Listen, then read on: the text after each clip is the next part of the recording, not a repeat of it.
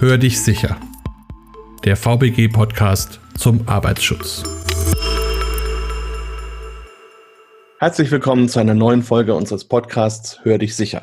Heute habe ich drei charmante Damen zu Gast und würde Sie bitten, sich kurz vorzustellen. Ja, guten Morgen. Mein Name ist Kirsten Brun, ehemalige paralympische Athletin im Schwimmen und jetzt Botschafterin angestellt am Unfallkrankenhaus Berlin zusammen mit der Deutschen Gesetzlichen Unfallversicherung. Ja, hallo zusammen. Mein Name ist Lina Krause-Sparmann. Ich bin Diplompsychologin und arbeite in der Bezirksverwaltung der Verwaltungsberufsgenossenschaft in Bielefeld. Dort als Referentin für Arbeits- und Organisationspsychologische Themen und Fragestellungen, so rund um die Gefährdungsbeurteilung psychischer Belastungen. Und ich habe zusätzlich eine Multiplikatorenfunktion für Kampagnen, insbesondere gerade für die Kampagne Commitment der deutschen gesetzlichen Unfallversicherung und sorge dafür, dass die auch in den versicherten Betrieben der VBG in Bielefeld ankommt und ja, die Botschaft dort ankommt, dass umgesetzt wird und die Inhalte genutzt werden können. Ich bin Petra Wüstner-Michels hauptamtliche Dozentin in der VBG-Akademie in Geblinghausen, bin dort im Seminarbetrieb tätig und begleite unsere Versicherten im Bereich Sicherheit und Gesundheit. Das sind so die Schwerpunkte in den Inhalten unserer Seminare und natürlich auch Kampagnen und freue mich heute dabei zu sein. Vielen Dank. Es ist ja nicht so häufig, dass wir in einem Podcast jemanden zu Gast haben, der dreimal bei Olympia gewonnen hat. Verändert sowas ein Leben? Ja, in dem Sinne, dass man, glaube ich, vielleicht eine Phase lang mehr in Medien vorhanden war, als es vielleicht andere Lebensläufe in meinen Perspektiven gewesen wäre. Aber was eigentlich verändert ist, sind die Menschen, die mich wahrnehmen. Also mein Leben an sich gar nicht, weil ich weiß ja gar nicht, wie es gewesen wäre, wenn ich diese Siege nicht gehabt hätte bei den Paralympischen Spielen. Aber die Wahrnehmung der anderen Menschen für die eigene Person, die ist ganz anders. Und das fasziniert mich nach wie vor. Sie haben auch ein Buch geschrieben, da geht es unter anderem darum, dass Sie sagen, Sie haben sich Ihr Leben zurückgeholt. Ich war ich sage jetzt mal, seit meinem elften Lebensjahr Leistungsschülerin, habe eine ganz, ganz tolle Kindheit gehabt, bin das jüngste von fünf Kindern, habe mir gedacht, naja, vielleicht wirst du irgendwann mal Medizinerin und dann gab es einige Probleme in den Familien bei uns, wo ich gesagt habe, nee, Medizin ist es dann doch nicht. Dann habe ich mir gedacht, dann mache ich Grafikdesign. Es sollte dann 1991 sollte dieses Studium beginnen und vorher, wenn man so jung und naiv ist, wollte ich nochmal Spaß haben und bin in Urlaub gefahren. In diesem Urlaub hatte ich mit meinem damaligen Freund einen Motorradunfall. Das war auf der Insel Kos in Griechenland und nach diesem Unfall bin ich mit einem inkompletten Querschnitt letztendlich nach siebenmonatiger Rehabilitation versucht, wieder ins Leben einzusteigen. Das braucht einige Zeit, zehn Jahre, bis ich mit dieser ganzen Situation klargekommen bin, A, behindert zu sein, B, irgendwie mein Leben jetzt weniger sportlich, zumindest zu damaligen Zeitpunkt zu betreiben und schon gar nicht irgendwie im Schwimmenbereich. Schwimmen ist immer meine Leidenschaft und mein Lebenselixier mehr trainieren und gucken, was daraus wird. Naja, daraus wurden dann 14 Jahre Leistungsschwimmen im Deutschen Behindertensportverband. Das war auch relativ erfolgreich, unter anderem halt in Athen, in Peking und in London dann Paralympisches Gold im 100 Meter Brust. Darüber hinaus wächst man ja. Äh, nicht nur über sich selbst, sondern auch über andere Dinge. Mich hat immer fasziniert, wie Menschen nun mal mit andersartigen Menschen umgehen. Manchmal ist es das Unbekannte und manchmal ist es einfach auch Angst, manchmal auch die Erziehung, die einen geprägt hat. Aber nichtsdestotrotz fasziniert es mich. Und da ich nun heute eine von den anderen bin, kann ich ja beide Seiten ganz gut beurteilen und habe das auch so zu meinem Beruf gemacht und zu meiner Berufung. Also dank der deutschen gesetzlichen Unfallversicherung und dank meines Arbeitgebers im Unfallkrankenhaus ist mir das auch heute möglich, und zwar Botschafterin zu sein für Prävention, Rehabilitation und Bewegung. Jetzt haben Sie ja aktuell auch eine Kampagne am Lauf. Worum geht es denn da in dieser Kampagne? Wir möchten dazu animieren, dass die Leute sich nicht A alleine fühlen und B, dass sie in diesem sich alleine fühlen, sich auch gar nicht mehr trauen, irgendwas zu tun. Ob es nun rauszugehen ist oder ob es einfach auch sich zu bewegen ist. Und es liegt in der Natur des Menschen, dass viele einfach einen Motivator brauchen. Sie brauchen so ein Zugpferd. Über diese Kampagne versuchen wir als Zugpferd zu sein. Einfach Dinge zu machen zu Hause, in der Küche, im Badezimmer, im Wohnzimmer, im Schlafzimmer in einer bewegten Art und Weise zu vermitteln, hey, es geht, es ist möglich trotz dieser Pandemie und das auf vielschichtige Art und Weise. Und das kann jeder auf seine Art und Weise. Und nichts anderes möchte diese Kampagne vermitteln. Man sieht sie auf Ihrem Foto ja am Waschbecken sitzen. Jetzt ist für mich so ein bisschen die Frage, gibt es besondere Einschränkungen, die Sie jetzt erfahren haben während der Pandemie? Ja, als Schwimmerin sogar sehr extreme, weil ich sagte ja, das Schwimmen ist mein Lebenselixier und genau das darf ich jetzt schon in der zwölften Woche nicht mehr, wie ja so viele andere auch nicht. Ich will mal gar nicht so laut jammern, weil ich bin ja nun mal kein Kaderathlet mehr, aber es tut trotzdem weh. Ich versuche alles. Ich mache hier zu Hause Fitness. Ich bin auf dem Ergometer auf dem Fahrrad. Versuche ich auch zu posten, sodass die Leute einfach auch verstehen, sie sind nicht alleine, weil das geht nicht nur mir so, sondern vielen, vielen so. Aber das ist ja, glaube ich, auch immer diese Herausforderung von unter anderem einer Pandemie, dass man wirklich A, sich nochmal neu kennenlernt, sich neu versucht zu finden. Und das ist für uns alle eine große Herausforderung, ja. Ich bin ja auf die Kampagne aufmerksam geworden in den sozialen Netzwerken, weil ich eine hohe Affinität zum Sport habe, gerade auch zu dem Sport für Menschen mit Behinderung. Und ich sehe die Sportler ja in unterschiedlichen Situationen in dieser Fotokampagne. Konnten Sie sich frei entscheiden zu sagen, ich nehme das Foto, dass ich auf dem Foto mir die Hände wasche? War das von Ihnen so gewünscht und wollten Sie damit eine spezielle Aussage tätigen?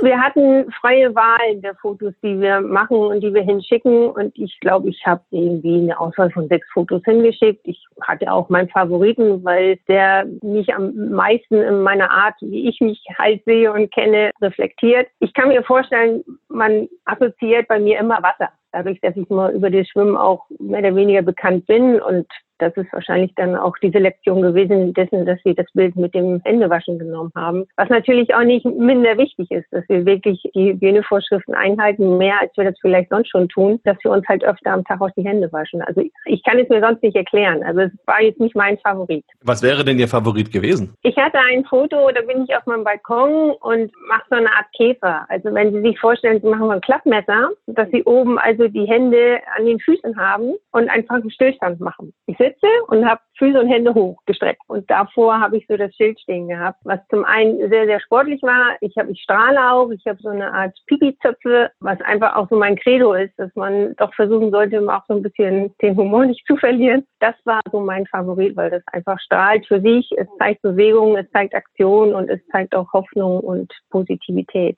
Ja, jetzt können wir mal die Frau Krause-Sparmann mit ins Boot holen. Das ist ja eine Kampagne, die auch mit Ihrer Kampagne mit Commitment verbunden ist. Ist das für Sie ein wichtiger Bestandteil und wie ist überhaupt diese Kampagne angelegt? Bei der Commitment-Kampagne geht es darum, zu vermitteln, dass Sicherheit und Gesundheit zentrale Werte für jede Organisation sind. Da bewegen wir uns also nicht speziell im Sportbereich, sondern das ist eine Kampagne für alle Branchen und Unternehmen jeder Größe. Es geht darum, dass Menschen dafür begeistert werden sollen, Sicherheit und Gesundheit als zentrale Werte zu leben zu fühlen und im Alltag aber auch so danach zu agieren. Alle Hilfestellungen dieser Kampagne zielen eigentlich darauf ab, einen Kulturwandel anzustoßen. Ja, ein Kulturwandel hin zu guter, offener Kommunikation, hin zu gesunder Führung, einem hohen Grad an Beteiligung, dass Beschäftigte auch einbezogen werden in Entscheidungen, eine gute Fehlerkultur, dass man lernt, über Fehler zu sprechen, gesundheitsförderliches Betriebsklima, insgesamt auch als Führungskraft zu fördern. Das sind ja alles Themen, wo beispielsweise der Sport auch für bekannt ist. Das bedeutet ja wirklich eine grundlegende Änderung in, in dem, wie man vielleicht gemeinhin Unternehmenskulturen so denkt. Ist es denn so, dass im Sport Sicherheit und Gesundheit wirklich immer an erster Stelle stehen?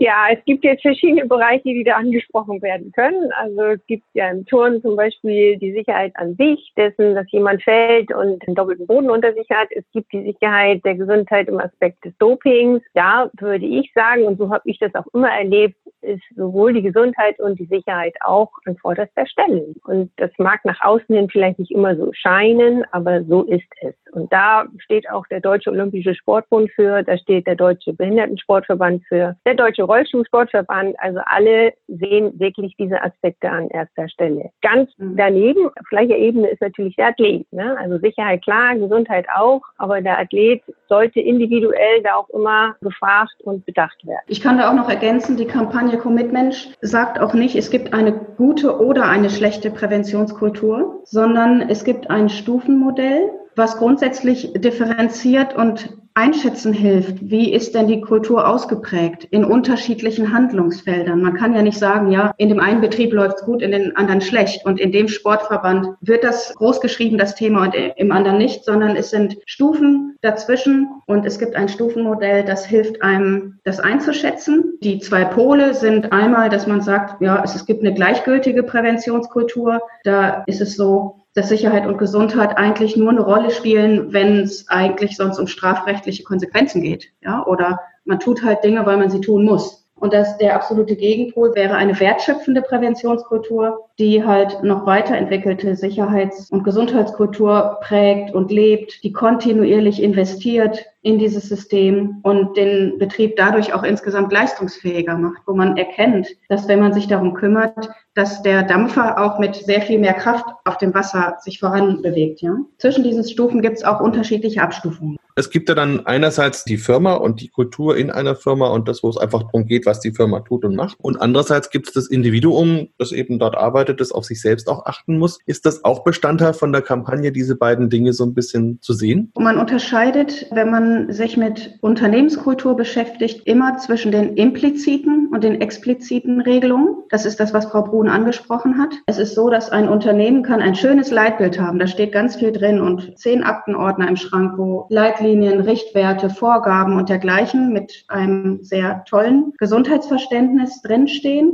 aber gleichzeitig verhalten sich die Beschäftigten oder die Vereinsgliedmitglieder anders. Häufig ist es so, dass man als Unternehmensberater auch sehr genau sich die impliziten Dinge anschaut, wie Menschen sich verhalten entgegen der offiziellen Regelung. Häufig sind das Dinge, die so historisch gewachsen sind in Betrieben und Vereinen, die man so macht, weil man sie schon immer so macht. Und da ist es auch nicht mehr relevant, was irgendwo in einem Aktenordner steht, was man sich mal vorgenommen hat in in einem Leitbild. Das sind Gewohnheiten letztendlich. Diese Macht der Gewohnheiten und der impliziten Handlungen und Einstellungen und Werte, das ist der Ansatzpunkt, an dem man Kultur wirklich verändern kann. Frau Wüstner-Michel, Sie sind ja quasi an der Front. Also das heißt, Sie kriegen ja die Stimmen mit, Sie kriegen mit, wie die Unternehmen, wie die einzelnen Mitarbeiter mit dem Thema umgehen. Wie kommt die Kampagne da an? Was sind die Stimmen, die Sie hören? Wenn die Teilnehmer zu uns in die Seminare kommen, versuchen wir natürlich erstmal die Commitment-Kampagne in den Akademien visuell präsent zu machen. Das heißt, vielen ist ja diese Kampagne gar nicht bekannt, obwohl vielleicht natürlich Inhalte aus dem Bereich Sicherheit und Gesundheit schon umgesetzt werden in den Firmen, so wie es Frau Krause-Sparmann eben ja auch schon erwähnt hat. Wir bekommen natürlich zum einen unsere Versicherten, das heißt die Mitarbeiter, aber auch Führungskräfte in unsere Seminare. Und wir haben zum Beispiel erstmal im Empfangsbereich der Akademien Display stehen, wo halt mit Folien auf die Kampagne aufmerksam gemacht wird. Wir haben wechselnde Broschüren und Flyer in unseren Auslagen stehen. Wir haben in Gevelinghausen zum Beispiel eine Lounge, eine Commitment Lounge. Das heißt, da ist so eine Stellwand, Wall-Ups mit Informationen zum Beispiel zu den Handlungsfeldern oder auch zu den verschiedenen Perspektiven. Und da können wir halt mit den Teilnehmern auch in dieser Lounge zum Beispiel sitzen und sie inhaltlich über diese diese Kampagne informieren. Dann gibt es zum Beispiel auch noch, wenn wir unsere Sieb-F-Tage haben, das sind Fortbildungen für Sicherheitsbeauftragte. Da haben wir seit Ende 2019 ein Workshop-Thema Commitment, wo wir die Kampagne vorstellen. Da haben dann unsere Dozenten auch Kampagnen-T-Shirts an. Es gibt Merchandise-Artikel zu der Kampagne. Das heißt, wollen sie wirklich erstmal visuell sichtbar machen, um sie dann halt auch inhaltlich zu präsentieren. Ja, Frau Krause-Sparmann, ist es denn so, dass man dann auch schon was merkt? Also gibt es Erkenntnisse darüber, wie sich eine Kultur verändern kann im Unternehmen? Diese Erkenntnisse hat die Commitment-Kampagne ja auch aufgegriffen, indem sie sechs Handlungsfelder definiert hat. Ja, man weiß, dass man die Kultur des Miteinanders in einem Sportverein, in einem Glaskeramikbetrieb,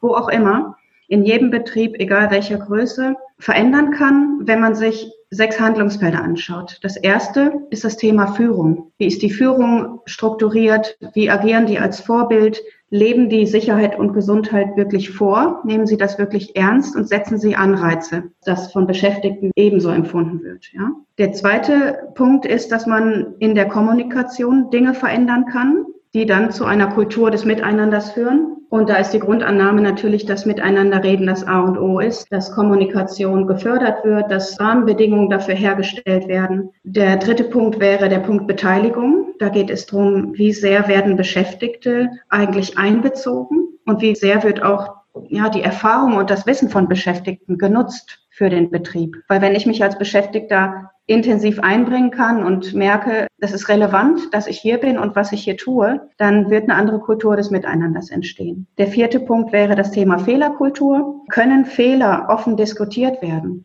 kann der ganze Betrieb daraus lernen. Da sind Startups oft ein sehr gutes Vorbild, die ja wirklich auch Veranstaltungsformate haben, wo sie sich austauschen darüber, welche Fehler sie gemacht haben und das dann aber richtig feiern und sagen, ja, und deswegen sind wir besser geworden, weil wir den und den Schluss aus dem Fehler gezogen haben. Das wäre eine sehr gute Fehlerkultur und ist überhaupt nicht selbstverständlich draußen. Ein fünfter Punkt ist das Thema Betriebsklima. Was kann ein Unternehmer dafür tun, dass die Beschäftigten sich in diesem Betrieb wohlfühlen? Und der sechste Punkt ist das Thema Sicherheit und Gesundheit, dass das selbstverständlich einbezogen und auch bedacht wird von den Beschäftigten. Da wäre interessant, nochmal zur Frau Brun zu schauen, wenn man jetzt ähm, diese verschiedenen Punkte durchgeht und auf den Sport schaut, würden Sie sagen, da hat sich auch in den letzten 20 Jahren was verändert? Und gibt es vielleicht für Sie selber Punkte, wo Sie sagen, da würde ich jetzt mal so ein Fuck-up-Day machen und einen Fehler feiern? Also ja, es hat sich viel geändert. Alleine schon, wenn ich dieses hochmoderne Wort Inklusion anspreche, das es natürlich zum Glück auch im Sport gibt. Zum einen, dass es barrierearmere Sportstätten gibt. Also auch das hat ja was mit Sicherheit zu tun, weil es ist ja nicht so, dass jeder Behinderte, der jetzt merkt, oh, der Weg wird mir schwer gemacht, da komme ich nicht so einfach rein, dass er dann einfach auch nicht dahin geht, sondern er macht es ja dann trotzdem, was ja dann auch gewisse Gefahren birgt. Also da sind die Sportstätten schon mal in eine Richtung gegangen, wo man sagen kann, es wird. Wir sind noch lange nicht da, wo wir hin sollten und hin wollen, aber es ist ja eine Entwicklung zu sehen und das muss man auch positiv vermerken. Klingt eben so, dass man wirklich auch viel generell Kulturveränderungen, Unternehmenskulturveränderungen, aber vielleicht auch gesellschaftliche Veränderungen anstoßen sollte. Frau Krause-Sparmann, wenn ich jetzt verantwortlich bin und möchte in meinem Betrieb etwas verändern, wie kann ich das tun? Also an wen kann ich mich wenden? Muss ich da eine Führungskraft sein oder kann ich auch Mitarbeiter sein? Wie kann ich mir das vorstellen? Grundsätzlich ist es so, dass natürlich es toll ist, wenn jeder unserer Zuhörer dieses Podcasts hier versteht, dass er selber dazu beitragen kann, die Welt, in der er lebt und auch die Arbeitswelt, in der er lebt, dass er die mitverändert. Und die Art und Weise, wie er sich verhält, anderen gegenüber, wie er sich beteiligt oder nicht beteiligt, das prägt das Umfeld. Wenn ich jetzt aber das große Glück habe, eine Führungskraft zu sein oder in verantwortlicher Position zu sein oder ein Sportler zu sein, der sagt, ich habe eine gewisse Aufmerksamkeit und kann auch eine Vorbildfunktion einnehmen, dann ist es so, dass die Kampagne Commitmensch Hilfestellung anbietet, ganz konkrete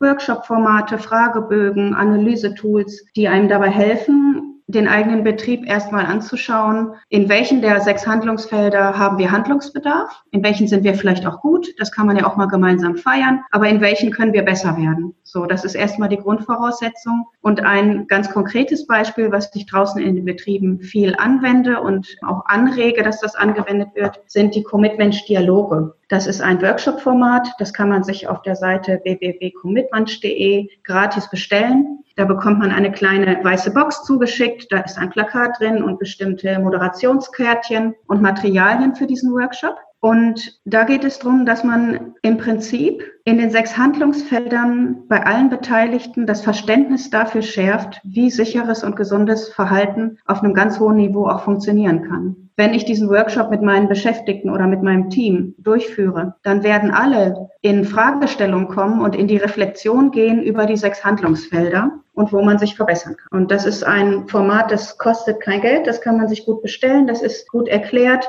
Man kann die VBG auch um Unterstützung bitten. Die Arbeitspsychologen der VBG helfen durchzuführen. Das ist aber eigentlich gar nicht nötig, weil das ganz selbsterklärend ist. Und dann gibt es da auch ein Seminarangebot drumherum. Wie kann ich für meine Firma das organisieren oder einfach auch als Einzelperson teilnehmen? Wir binden natürlich die Kampagne auch inhaltlich in bestehende Seminare ein, zum Beispiel unsere Seminare für die Sicherheitsbeauftragten. Da haben wir inhaltlich auch immer einen großen Bereich Kommunikation oder auch Sicherheit und Gesundheit. Da können wir genau das machen, was Frau Krause-Sparmann gerade auch schon gesagt hat. Wir versuchen in Situationen, in Alltagssituationen aus den Betrieben zu gehen und den Teilnehmern dort Handlungshilfen mitzugeben. Das heißt auch meine Technik. Wie kann ich kommunizieren mit Kollegen, mit meinem Vorgesetzten und reflektieren das dann im Seminar. Wir haben aber auch Seminare für Führungskräfte natürlich, sicher und gesund führen. Das heißt, Seminare zu diesem Themenbereich, wenn man auf die Internetseite geht, www.vbg.de, kann man dort den Bereich Seminare anklicken und im Bereich Themen und Branche gibt man dann ein, gesund im Betrieb oder auch Kommunikation. Und dann findet man unter diesen Themenbereichen mehrere Seminare, die halt genau in diese Thematik passen. In unseren Seminaren bekommen die Teilnehmer natürlich Handlungshilfen mit an die Hand, damit sie in ihrem Betrieb dann die Rahmenbedingungen auch schaffen können, um diese Kultur der Prävention umzusetzen. Das Tolle für die Zuhörer ist, dass in diesen Seminaren auch ein branchenübergreifender Austausch stattfinden kann. Da trifft man sich ja mit anderen Unternehmern, mit anderen Fachkräften für Arbeitssicherheit und kann auch mal betriebsübergreifend sich austauschen über diese Themen. Die VBG hat an jedem Standort einen Arbeitspsychologen oder eine Arbeitspsychologin, die im Rahmen der Mitgliedsbeiträge ja auch gratis angefordert werden können als Berater und Beraterin. Und diese sechs Handlungsfelder Führung, Kommunikation, Beteiligung, Fehlerkultur, Betriebsklima, Sicherheit und Gesundheit sind ganz klar auch Themen, wo man sich ganz aktiv auch Hilfe holen kann bei der VBG und bei diesen Arbeitspsychologen in den Bezirksverwaltungen. Dieser Austausch der Teilnehmer untereinander in den Seminaren ist wirklich elementar wichtig und unser Commit-Mensch, da machen wir einfach mit oder da ist auch eine schöne Schnittstelle zu einfach mitmachen, weil die sich gegenseitig quasi Tipps geben und gerade aus den verschiedenen Branchen. Und oft ist es ja so, es schlummert ja in einem Tief schon drin, dieser Gedanke Gesundheit und Sicherheit. Und die haben selber sehr gute Tipps, wo wir sie abholen können und was wir dann nur noch moderieren müssen und sagen müssen, ja, setzt das auch mal um, weil das sind die Fachleute, die sitzen vor Ort an ihrem Arbeitsplatz und wissen eigentlich genau, was ihnen gut tut und was vielleicht weniger gut ist. Arbeits- und Gesundheitsschutz ist Sicherheit und Gesundheit quasi in jeder Lebensphase, egal ob im Privatleben, im sportlichen oder im Arbeitsumfeld. Man merkt jetzt, dass uns das alle begleitet und dass jeder wirklich was dazu beitragen kann. Also ein Thema, was vielleicht vorher oft gerade in unserem privaten Alltagsleben eher tabu war. Natürlich wusste man, es ist jetzt besser, wenn ich eine Leiter nehme, anstatt auf den Stuhl zu steigen. Aber jetzt weiß ich, es ist total wichtig und sinnvoll, Abstand Abstand zu halten, wenn ich rausgehe, wenn ich mich mit anderen Menschen treffe. Ich muss meine Mund-Nase-Bedeckung tragen, wenn ich in einen Laden gehe und die 1,50 Meter nicht einhalte. Das heißt, dieses Regelwerk, was jetzt gerade für uns alle da ist, steuert ja dazu bei, dass wir alle sicher und gesund uns gerade bewegen können und die Pandemie eindämmen können. Und ich glaube, das ist ganz wichtig, dass man das jetzt auch wirklich mitnimmt in die Arbeitswelt und auch in die Sportwelt. Ist es vielleicht auch so, dass man diesen Begriff Gesundheit einfach ein bisschen weiter fassen kann mit diesen Kampagnen? Kampagnen als das, was man normalerweise so tut. Also da geht es eben nicht nur um eine ganz konkrete physische Gesundheit, sondern Gesundheit heißt eben auch mein Arbeitsumfeld. Wie geht die Firma mit mir, mit Fehlern um? Wie wird überhaupt meine Position gesehen? Wie sehe ich mich selber? Ist das alles auch Bestandteil von Gesundheit in dieser Definition? Es geht darum, dass die Handlungsfelder letztendlich ja der Nährboden für Gesundheit sind. Wenn ein Betrieb sich in allen sechs Handlungsfeldern gut aufstellt, ist die Wahrscheinlichkeit sehr hoch, dass Rahmenbedingungen geschaffen sind, die die Menschen lange gesund arbeiten arbeiten lassen. Ja, und hat Gesundheit auch immer eher was mit dem aktuellen Zustand zu tun? Ich sage von vornherein auch den Kindern gegenüber, ich habe eine Behinderung, aber ich bin nicht krank. Das eine schließt das andere nicht aus, bei mir schon. Wenn Sie jetzt einen Allgemeinmediziner fragen, würde der sagen, Frau Brun ist gesund. Punkt. So. Jetzt nehmen wir mal die mentale Schiene dazu, den Aspekt, den ich ja vorhin schon sagte, dass ich halt schon in der zwölften Woche nicht ähm, mein Lebenselixier habe, sprich das Schwimmen. Also ich fühle mich mental nicht unbedingt zu 100 Prozent geladen und motiviert. Da muss ich wirklich extrem an mir arbeiten im Moment. Es gibt auch Tage, wo ich einfach mal spontan anfange zu weinen, weil mir dieses Thema, dieses Corona-Thema auf den Kick geht, was wahrscheinlich 98 Prozent der Menschheit im Moment so geht. Und da müssen wir alle an uns arbeiten. Also ich denke schon, dass wir im Moment nicht alle wirklich zu 100 Prozent zufrieden sein können. Aber weil die Situation im Realen, im Jetzt schwierig ist, dann wissen wir nicht, was kommt und wie es kommt. Wenn auch die Physis gesund ist, so ist die mentale Geschichte doch ein bisschen angekratzt. Wir haben ja in unseren Seminarreihen auch immer das Thema Gesundheitskompetenzen fördern. Und genau da gehen wir auch auf dieses Selbstmanagement ein, was Frau Brun gerade sagte, zu hören, wenn ich das eine oder andere gerade nicht kann, was kann ich denn dann vielleicht besonders gut oder wie kann ich es selber ausgleichen? Ja, Stichwort Work-Life-Balance. Also von daher, das ist ganz wichtig. Wir sprechen da auch, und das gibt es im Sportbereich ja auch, von dem sogenannten Salutogenese-Modell, wo wir halt gucken, welche gesundheitlichen Ressourcen hat der Mensch, wenn ich vielleicht gerade körperlich ein wenig eingeschränkt bin, welche Funktionen sind gerade sehr gut oder wie wie kann ich mich mental oder auch durch mein soziales Umfeld da gerade rausholen, damit ich wirklich stark bin und mich auch gesund fühlen kann. Und das gehen wir natürlich auch in unseren Seminaren an und werden das reflektieren mit den Teilnehmern. Was sollte man jetzt tun, um einerseits vielleicht von den Kampagnen zu profitieren und andererseits überhaupt für sich, für sein Leben in dieser Zeit, wo es vielleicht manchmal gar nicht so einfach ist, die richtigen Weichen zu stellen? Grundsätzlich glaube ich, dass diese Corona-Zeit die Chance birgt, Kultur wirklich auch vielleicht teilweise gezwungenermaßen, aber auch freiwillig stark zu hinterfragen. Grundsätzlich können die Zuhörer sich informieren auf der Seite commitmensch.de. Dort gibt es Tools und Hilfestellungen in allen Handlungsfeldern. Wir aus der Bezirksverwaltung unterstützen mit persönlicher Beratung, im Moment natürlich auf dem Online-Weg. Die Akademien unterstützen in Form von Seminarangeboten. Aber ganz persönlich wünsche ich wirklich jedem Zuhörer und jeder Zuhörerin draußen, dass man diese Corona-Zeit auch als Chance sieht, Dinge zu hinterfragen, die immer so liefen, wie sie liefen, die aber vielleicht suboptimal waren für die eigene Gesundheit, für die Kommunikation, die Beteiligung, Fehlerkultur, sowohl im privaten als auch im beruflichen Kontext. Dinge vielleicht einfach mal anders zu machen und zu gucken, ob man sich damit ganz anders fühlt. Nun sind wir ja aber alle Menschen, Individuen. Es kann mir keiner sagen, dass er nicht irgendwie mal an seine Grenzen kommt, gerade jetzt. Mental eher wahrscheinlich noch als physisch. Und da sind diese ganz tollen Seminare und gut gemeinten Kampagnen ganz, ganz toll, aber sie erreichen einen irgendwann nicht mehr. Dann bin ich nun mal in diesem Tief und jetzt muss ich halt gucken, was bin ich für ein Typ?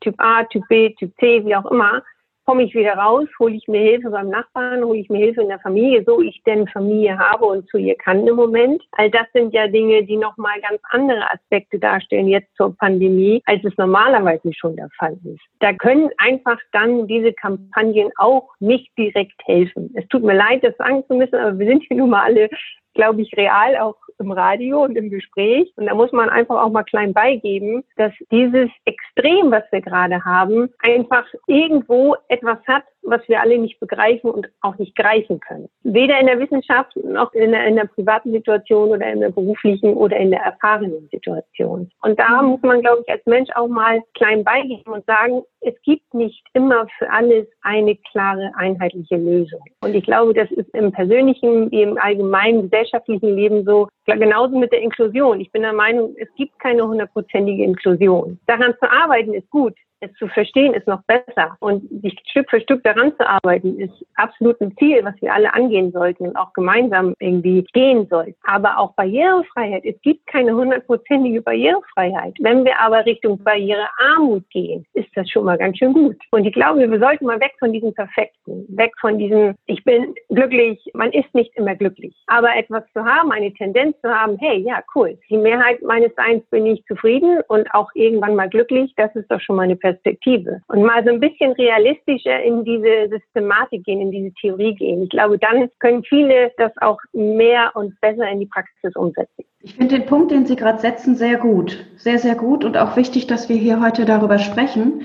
Für wen ist diese Kampagne was? Und wer ist eigentlich die Zielgruppe? Und es ist wichtig, dass deutlich wird, wenn Sportler als Vorbilder agieren und in sozialen Medien für etwas stehen, dass sie vielleicht die Zielgruppe haben, einzelne Individuen zu beeindrucken, beeinflussen und ein Vorbild zu sein. Wenn die deutsche gesetzliche Unfallversicherung diese Kampagne Commitment aufsetzt, dann ist die die Zielgruppe ja eine andere. Da versuchen wir ja Entscheider, Geschäftsführer und Führungskräfte dahingehend zu unterstützen, dass die Rahmenbedingungen setzen, in denen Gesundheit auch in Corona-Zeiten, auch wenn es einmal schlecht geht, ermöglicht wird und vereinfacht wird. Ich möchte ein ganz konkretes Beispiel machen. Gestern hatte ich eine Online-Veranstaltung mit unterschiedlichen Unternehmern aus unterschiedlichen Branchen zum Thema Kampagne Commitment. Und es wurde deutlich, dass diese Geschäftsführung das erste Mal zusammensaß, sich ehrlich gefragt haben, den Leuten fällt die Decke auf den Kopf in der Corona-Zeit. Wir kriegen das dann mit, wenn die in der mobilen Arbeit zu Hause sind, dass den Menschen die Decke auf die Kopf fällt. Allein das ist ein Kulturwandel, dass Geschäftsführer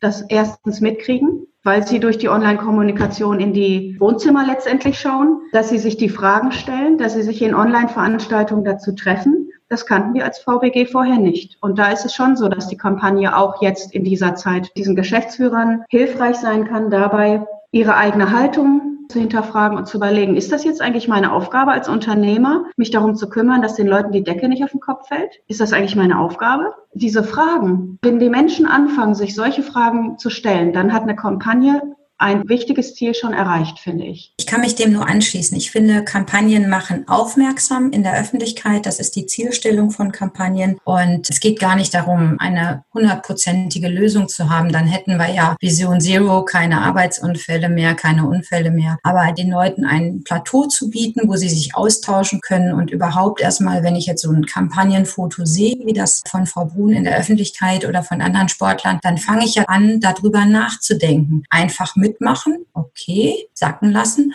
Was kann ich selber tun. Und genauso soll es ja auch in der Arbeitswelt sein. Commitment, okay, jeder Mitarbeiter im Betrieb, was kann ich selber tun, damit ich sichere und gesunde Arbeitsbedingungen habe. Das ist, glaube ich, das Wichtigste, dass wir erstmal lernen, darüber ins Gespräch zu kommen und dass die Menschen sich darüber austauschen. Dann sage ich von meiner Seite aus vielen Dank für die Hörer. Wir werden die Informationen alle in den Show Notes auch verlinken, sodass Sie sich dann auf den einzelnen Seiten auch umschauen können. An die Damen Dankeschön und an die Hörer auf Wiedersehen. Auf Wiedersehen. Auf Wiedersehen.